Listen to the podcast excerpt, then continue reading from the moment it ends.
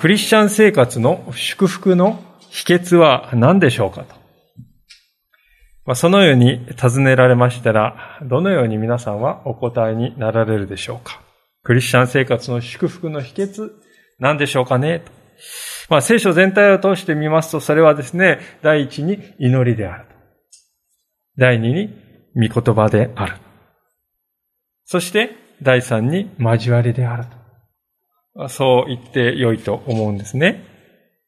では、その交わりですけれども、並外れて豊かな交わりを与えられたクリスチャンの交わりというのは一体どのようなものになるのでしょうか？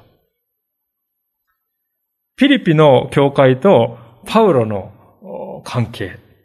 それはまさに並外れて豊かなそのような交わりであったと思います。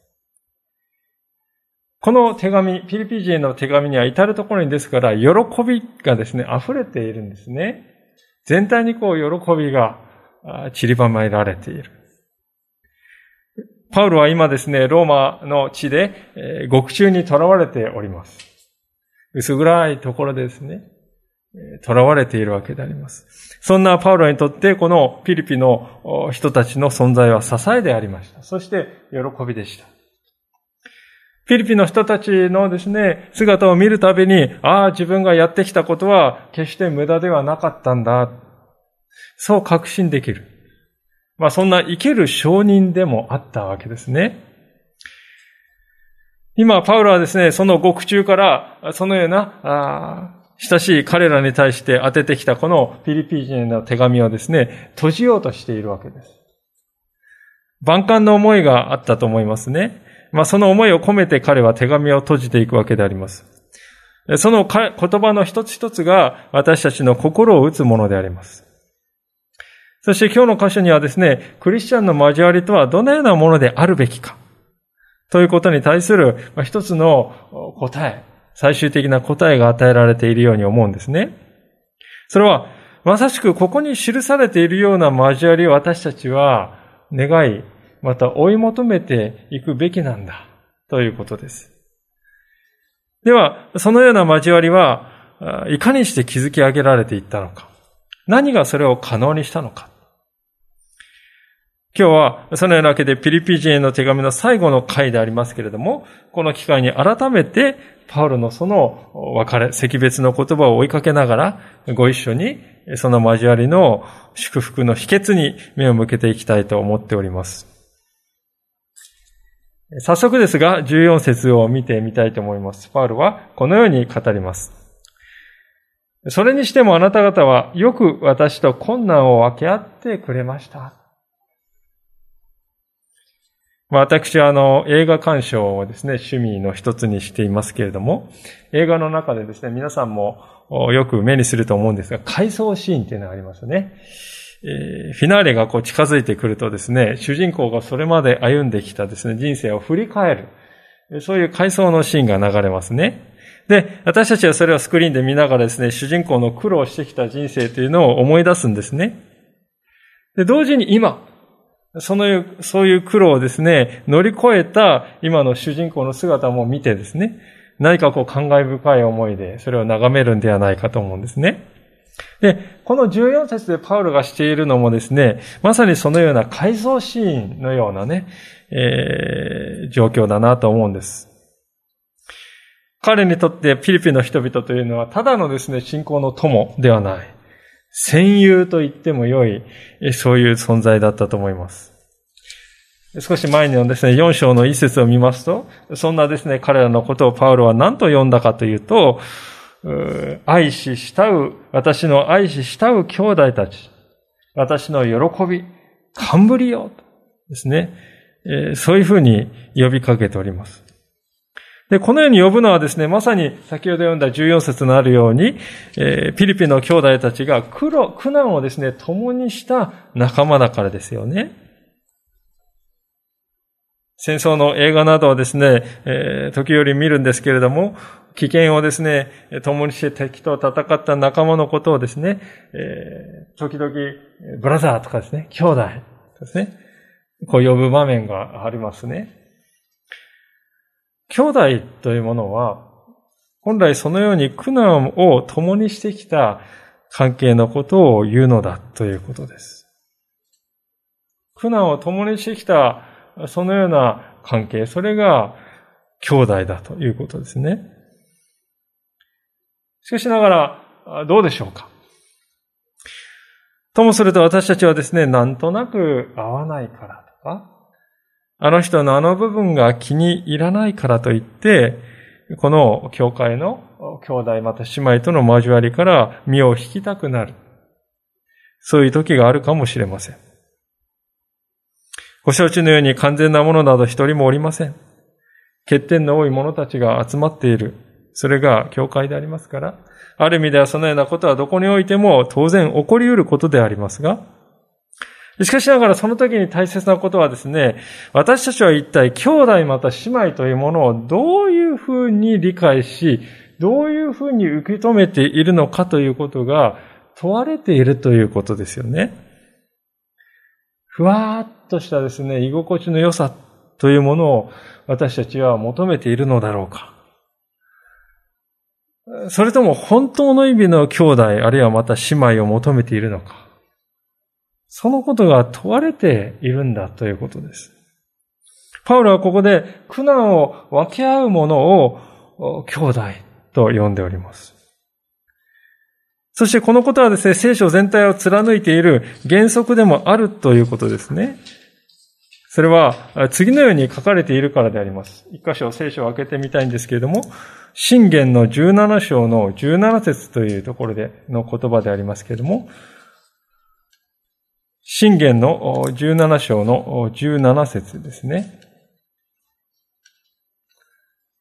すいません、一個送っていただけますでしょうか。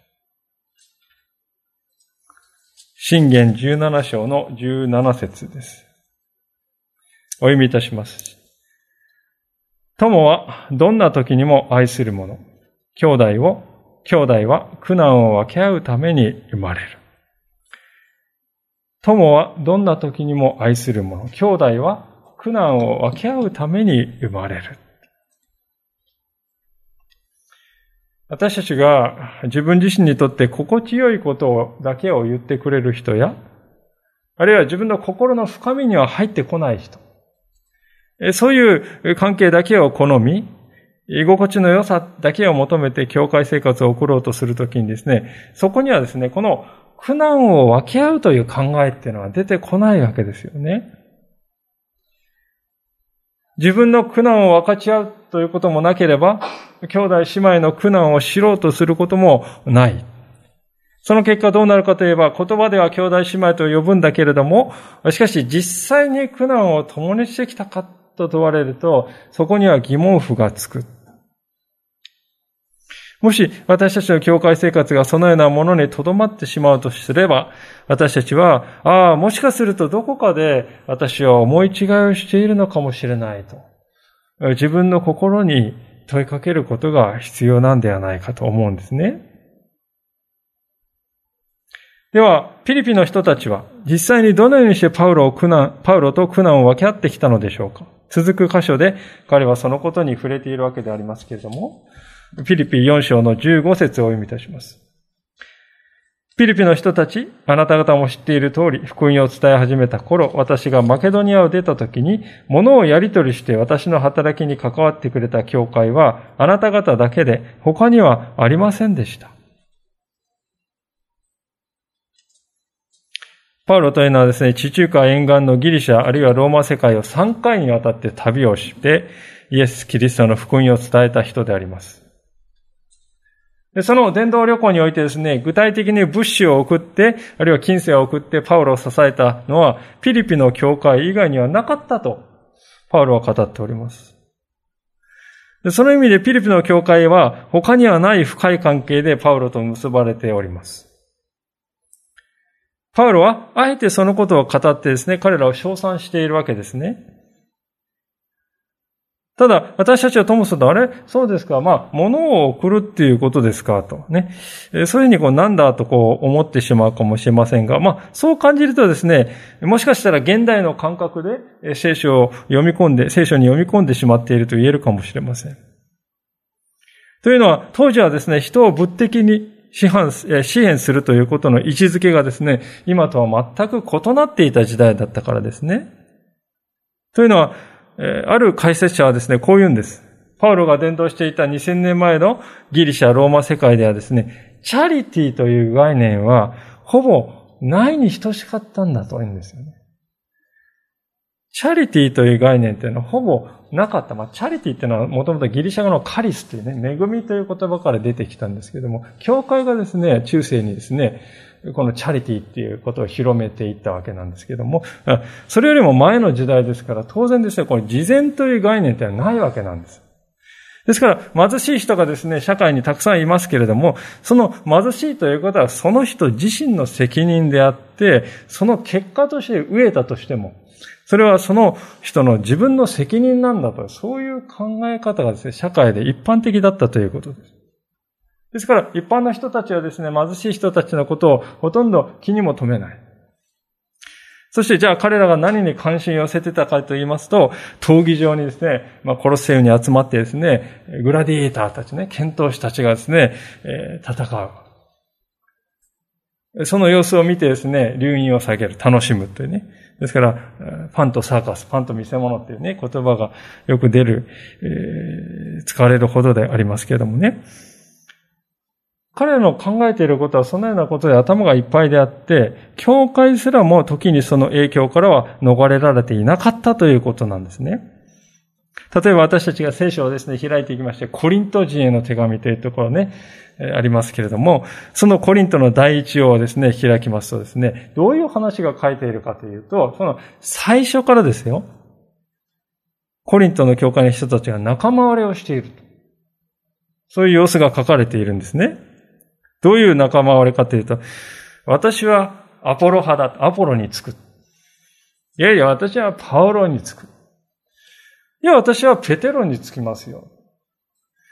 ね。えー、そして、なんとですね、私はイエス様につきますよ。ってですね、えー、イエス様は弟子に過ぎない者たちと同列に置かれているっていうのは驚こうがないですね。でも実際に起きていたことであります。でそういう仲間割れをしてですね、いる教会がですね、そのパウロのために物資やお金を送って支援しようということがあり得るだろうかというとね、それはないよね、と皆さんわかるんじゃないでしょうか。ですから、パウロがね、ここでピリピンの人たちにね、私を物質的にいろいろですね、両面において支えてくれたのはあなた方だけです。こう言ってるのはね、決して誇張ではないです。大げさに言ってるんではない。実際そうだったということです。これまで私たちは見て何とか話してきましたように、パウロはですね、ここで牢獄に囚われているわけです。ローマ帝国によって。で、牢獄と来ますと私たちはですね、現代的な刑務所をですね、イメージしますね。監修がいてですね、着物が与えられ、三食が与えられ、きっちり管理されている。しかし、2000年前はですね、そういう人権的な配慮ということは、そういうことは影も形もない。人権という言葉もない。そういう時代であります。普通の人でもそうなんですから。まして囚人に人権などあるはずがないわけです。ですから、囚人がですね、牢屋に入ると、生き延びるためにはですね、食事を満足に与えられないんですから。家族とかですね、友達がどれだけ差し入れをするかということにね、かかっているわけであります。ですから、実際にはパウロの必要っていうのはそれだけ大きかったんであります。で、これがね、使徒と呼ばれた人ですよ。でそういう人と呼ばれた人をですね、支援して、え心配して支えようとしたのは、なんとピリピの教会だけだったと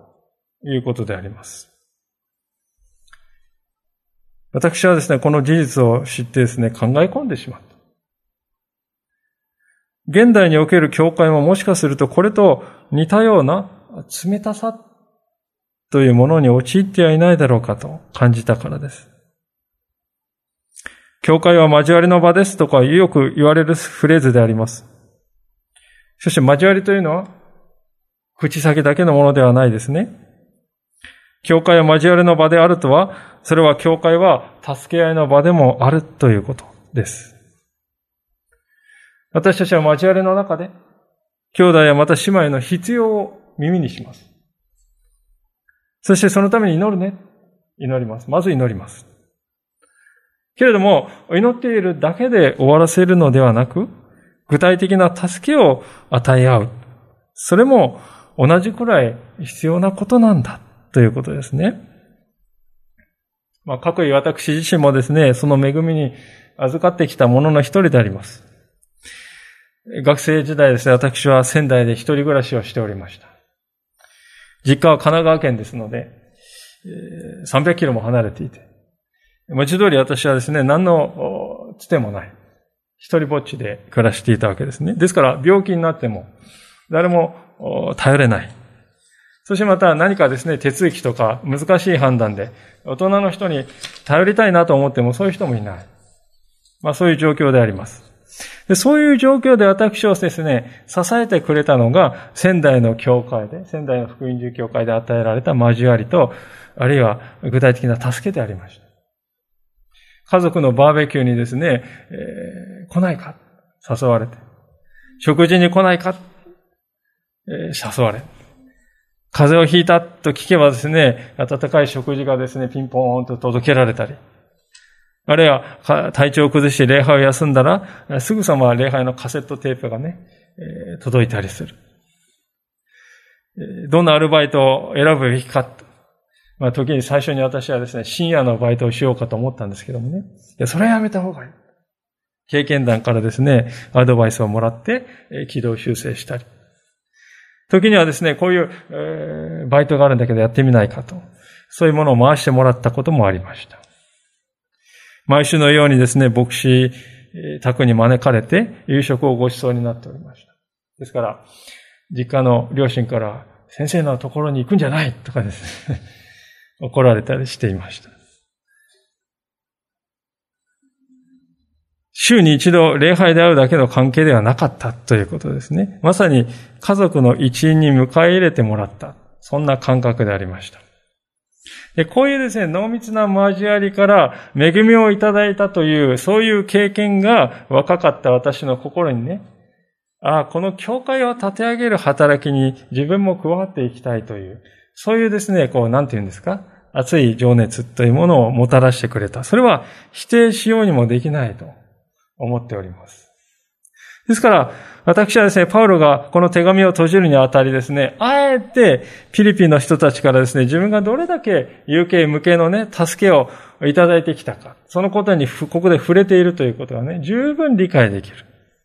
そうしたくて仕方ないんだということです。これまでですね、与えられてきた交わりの濃さというものを振り返ると、彼は言わずにはいられない。それだけ濃密さをそれだけの濃密さをパウロは彼らとの交わりにおいて得てきたんだということです。そこで翻って、私たちはどうだろうかと自問いたします。私たち古川福音住教会は、真の意味で家族でしょうかあるいは、家族となることを目指している群れでしょうか互いに、互いの必要を知り合うこと。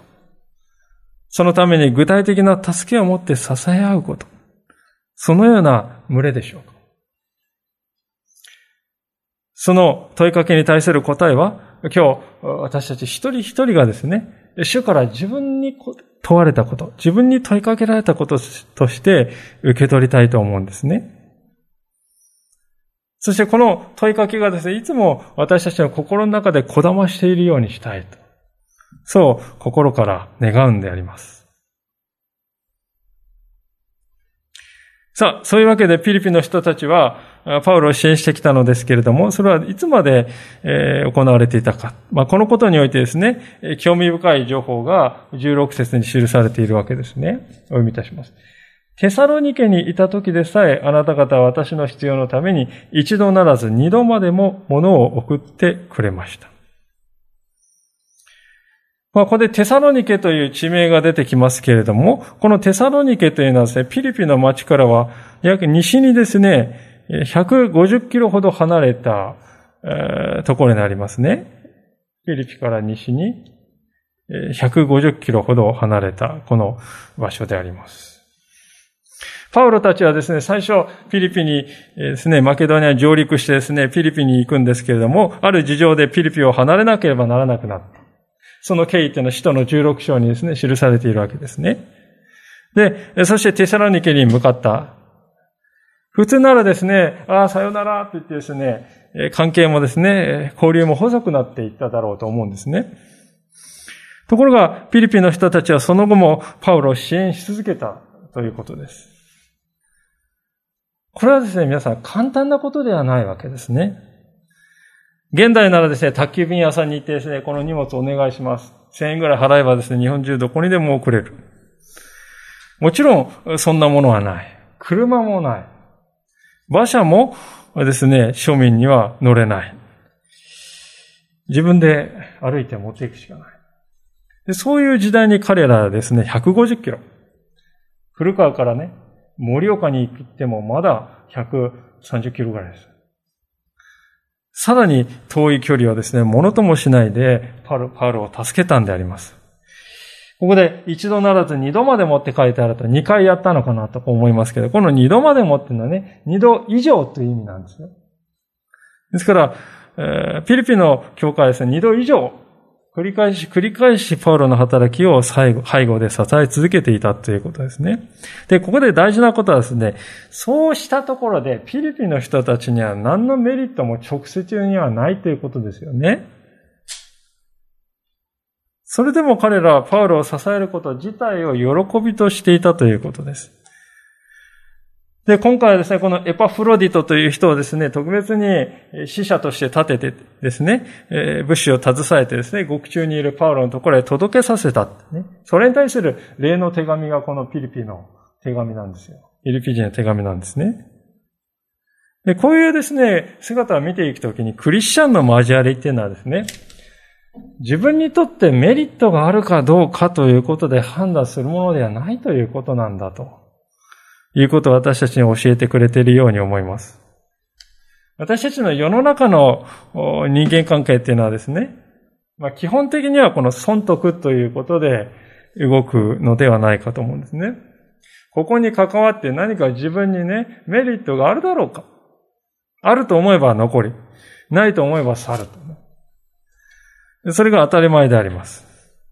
しかし、クリスチャンの交わりというのは、そういう損得ということを超えたものですね。メリットでは図らないということです。むしろ逆にですね、私たちが教会の交わりというものをメリットがあるかないかね、自分にメリットがあるのかないのかってそういう視点で見始めると、もしかするとそれはね、知らず知らずのうちにこの世の中の価値観にね、影響されてしまっている証拠かもしれません。戦場でですね、兵士がピンチに陥っている仲間を助けようとする。そこで自分にメリットがあるかないかということで考えたらね、見捨てた方がいいんですよ。倒れている仲間をですね、助けに行けば自分も当たるかもしれないじゃないか。見捨てていた方が自分にはメリットがある。生き残れる可能性が上がるんだと。しかし実際はそう考える人はいないですね。当たり前に助ける。それは、なぜかというと、彼が兄弟だからだと。兄弟だから助ける。私たちも同じではないかと思います。私たちは自分に益があるから助けるんではない。兄弟であり、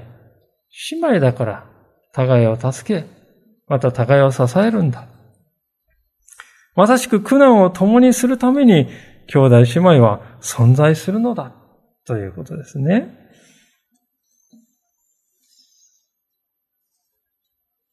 さて、こうしてパウロはですね、これまでのフィリピの兄弟姉妹との豊かな交わりを改装してきたわけですけれども、17節からですね、急に趣が変わるのでありますけれども、こうこのように彼は語ります。私は贈り物を求めているのではありません。私が求めているのは、あなた方の霊的な講座に加えられていく身なのです。パウロはここですね、私は物資を求めているのではないと、あえて言いますね。念を押しますね。これはですね、まあ、これまでパウロがですね、以前こういうことしてくれたよね、こういうことしてくれたよね、とこうね、感謝、感謝と、感謝を言っていることですね、ピリピの人たちがですね、察してね、これパオロ先生、送ってほしいということだな。っていうね。そういうふうに誤解することを避けるためにあえて彼は言うわけですね。この間、これしてくれてありがとうということがですね、えー、もう一度お願いというふうに聞こえてしまうということはね、確かに、えー、あり得るということです。実は私自身もですね、そういう関係、えー、経験がありましてね、え以前ですね、とあるとても親しい、え進学校時代の友ですけども、そのクリスチャンの方からですね、思いがけず、その地方の特産品がですね、送られてきて、うわーってですね、感激したことがありました。で、めったにですね、口にできないものがですね、届いたものですから、家族で大喜びしてね、そしていただいて、そしてその後にですね、純粋にこう嬉しかったので、ありがとうございますの思いですね、ささやかなお礼を送ったんです。よかったなと思っていたら、ところが驚いたことに、しばらくすると、そのお礼に対するお礼がですね、送られてきたと。堂々巡りになってしまうかもしれない。まあ、それぐらい驚いたんですけどもですね、皆さん、そのように並外れて気前の良い人、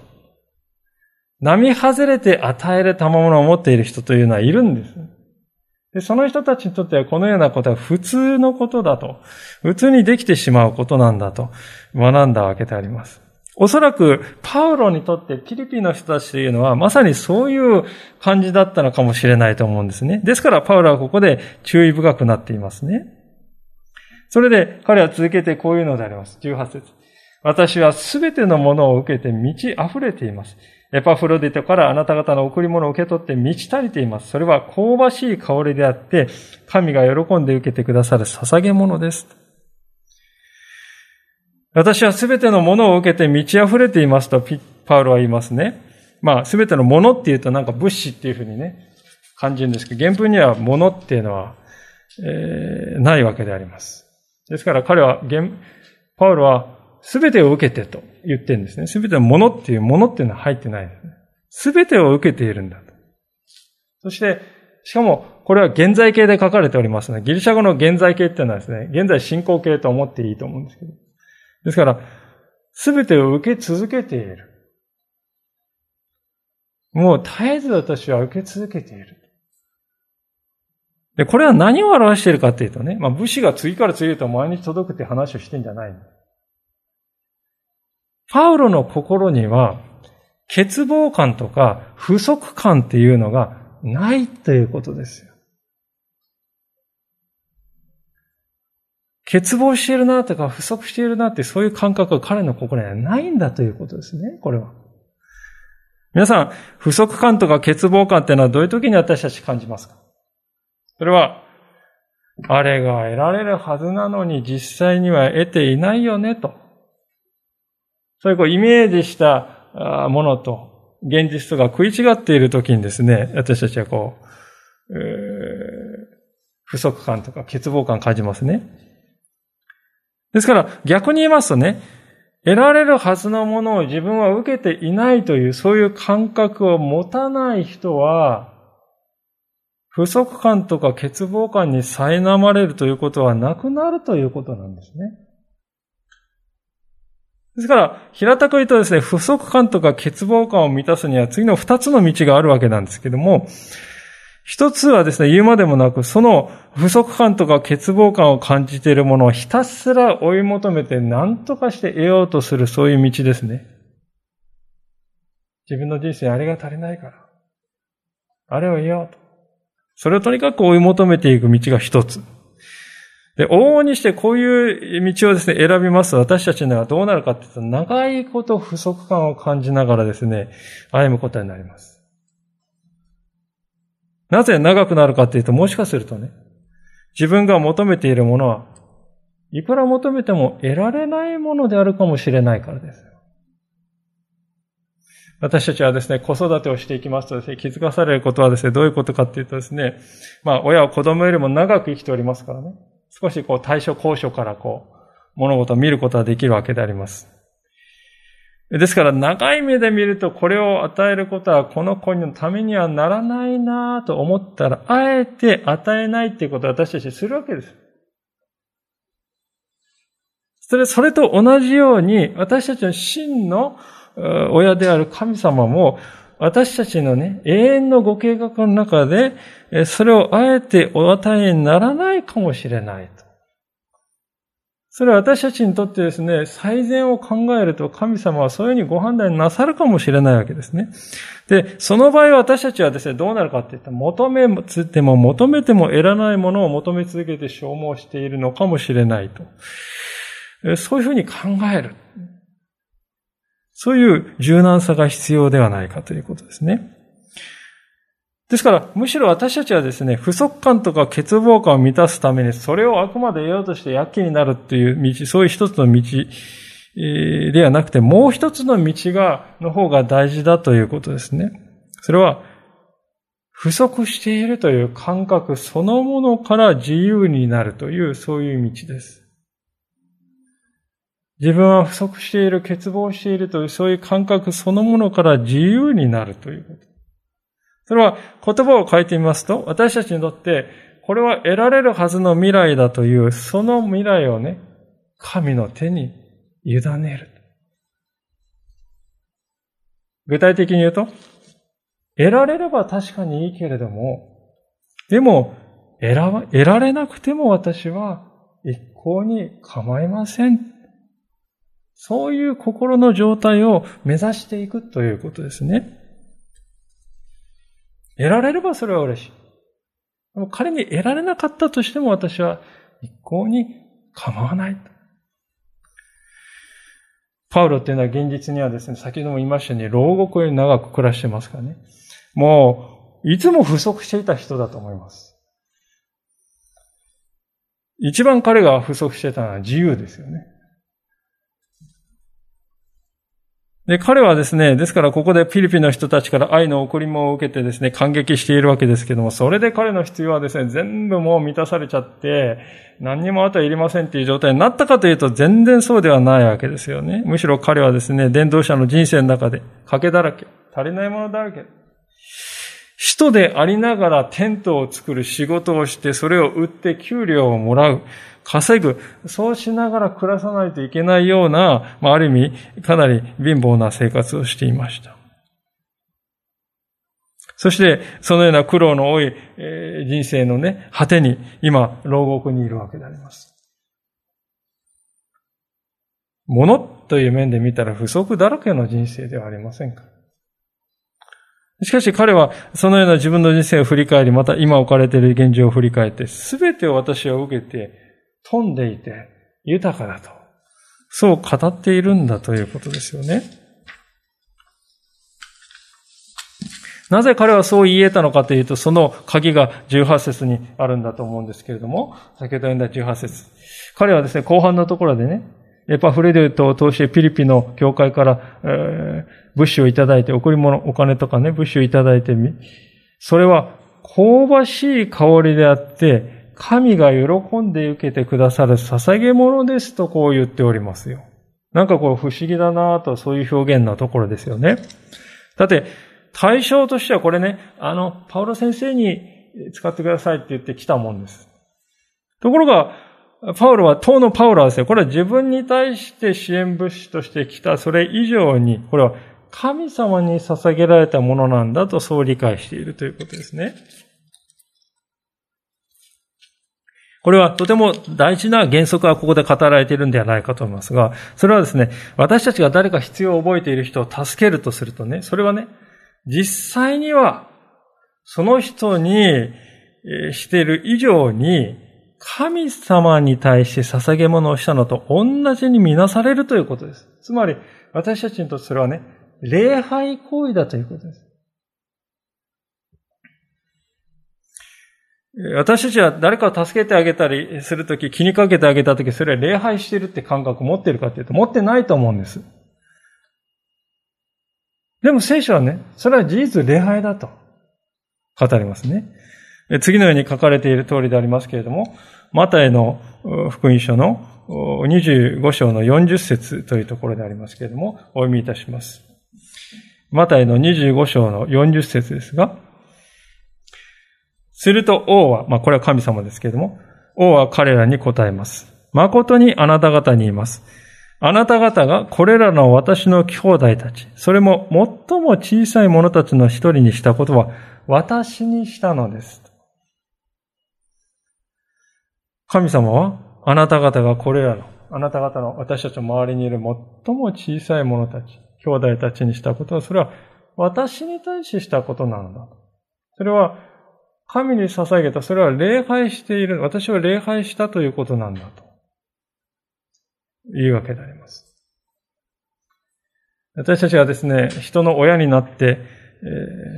ー、人の子の親になって何が一番嬉しいことかっていうとね、時々子供が自分に贈り物をしてくれる時がありますね。わーって言ってですね、パッとこう花が咲いたような心にね、喜びを感じます。嬉しいことです。しかし、私たちにとって一番何がですね、喜びかっていうとですね、子供がその子供の周りにいる他者に対して、喜んで与えている姿を見るときに、しかも、助けを必要としている人に自分から積んで助けて、また与えているという姿を私たち親として見ることができたら、それを見るに勝る親の喜びはおそらくないだろうと思いますね。神様も私たちをそのようにご覧になっているということであります。ですから私たちはですね、そのような姿勢で主に対して仕えていく。神様は私たちがですね、神に与えられている自分である。そういうことを自覚しているがゆえに、身の回りで必要を覚えている人に喜んで与える人となるということを神様はね、何よりも喜ぶということです。それは何にも勝る礼拝なのだと。なぜなら皆さん、礼拝っていうのはどういうことかっていうとね、神を礼拝するということは、神を喜ばせるということです。神を礼拝するということは、神に喜びを与えるということです。神を喜ばせること、それに勝る礼拝は一つもないということですね。パウロは今、ピリピンの人々のですね、愛を喜んでおります。彼はですね、その愛がですね、神様を思っているがゆえに生み出されてきたものであることを知って今、無常の喜びに満たされています。ピリピンの人々は神様を喜ばせ、それが神様への礼拝になっている。それを知っているからこそ、彼はですね、これは香ばしい香りであり、神が喜んで受けてくださる捧げ物だ。あなた方は私にしているのは、それは神に対する礼拝なんだと。喜びに溢れているわけであります。ですから彼はですね、このように言うんですね、19節。また私の神は、キリストイエスの栄光のうちにあるご自分の豊かさに従って、あなた方の必要をすべて満たしてくださいます。私たちの父である神に栄光がよよ限りなくありますように。アーメン。ピリピ、あ、ごめんなさい、パウロはですね、極州におりますから、お返しをしよったってできないんですよ。ものとしてはパウロは受け取る一方です。ね。もうひたすら受け取る一方です。しかし、彼はですね、ピリピの人々が先ほど言いましたように、神様を喜ばせている。何にも勝る神への礼拝をですね、彼らはしているということを知っているので、やがて、あなた方ピリピの人々よ、あなた方には、天からの、神からのお返しがあるだろうと、はっきり言っているわけですね。で、そのお返しっていうのは、キリストイエスの栄光のうちにある豊かさ。天地万物を創造なさり、ありとあらゆるものを支配しておられるイエス・キリストというお方。その栄光の所有物の中からあなた方は惜しみなく報われるだろう。彼は言うんであります。ですから結局のところ、あらゆるものはキリストから来るんだということですね。パウロが命を懸けて福音を伝えて歩いたのも結局何のためかというと人々をこのキリストに結びつけたい。その一点に尽きる。一人でも多くの人々がこの世の宝。ある意味ではそれはおもちゃのようなものです。滅びていくおもちゃのようなもの。そのおもちゃのようなこの世の富に心を奪われるのではなく、朽ちることのないキリストにある栄光の富を一人でも多くの人が得るようにと願い、パウルは主を伝えてきた。フィリピの人々はまさにそのロークの身であるということですね。そうしてついに最後の挨拶の場面が来て、パウロの手紙は閉じられていくのであります。21節キリストイエスにある生徒の一人一人によろしく伝えてください。私と一緒にいる兄弟たちがあなた方によろしくと言っています。すべての生徒たち、特にカエサルの家に属する人たちがよろしくと言っています。主イエス・キリストの恵みがあなた方の霊と共にありますように。今お読みした箇所で特に目を引くのはカエサルという名前が出てきていることですが、これは本当に驚くべきことだなと思うんですが、というのもですね、今、現在パウロを捕らえて牢にぶち込んだのはね、誰かっていうとカエサルですよ。ローマ皇帝のカエサル、カイザルともね、第3版では言われてましたけれども、まさにその人であります。ところが、まあ、当のカエサル本人がですね、知っているかどうかは知りませんけれども、彼の家のですね、使用人だとか、あるいは家来の中に、パウロが語る福音を受け入れて、すでにキリスト者になっている者がいると、彼は明かしているわけです。ですから、非常にね、これは聖なる逆説というかね、聖なる皮肉というか、パウロを虐げているカエサルの懐にはすでに福音のくさびが確かに打ち込まれているということです。これは本当に私たちにとって大いなる慰めではないでしょう。私たちも時にこの世で権威と呼ばれる人々から虐げられたり、阻害されたりすることがあります。そんな時私たちは自分は何と孤立無縁で何の助けもない一人ぼっちなちっぽけの存在であろうかと、そう感じるかもしれません。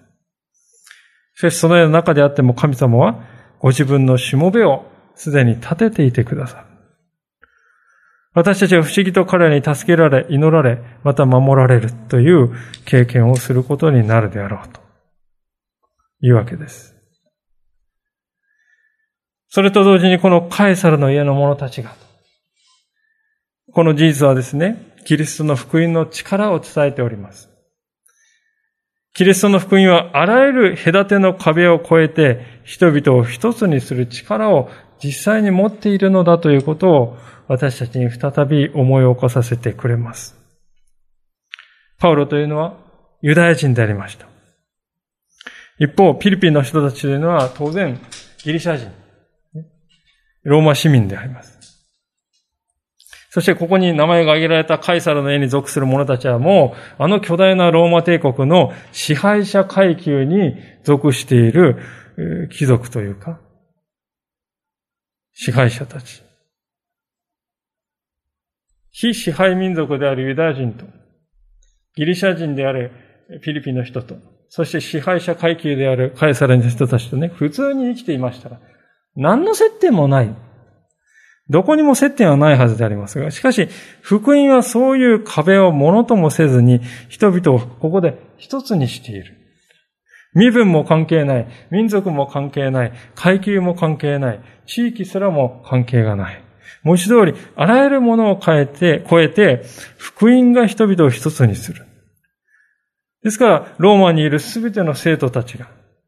遠く離れたピリピのクリスチャンたちに向かって挨拶をしていると、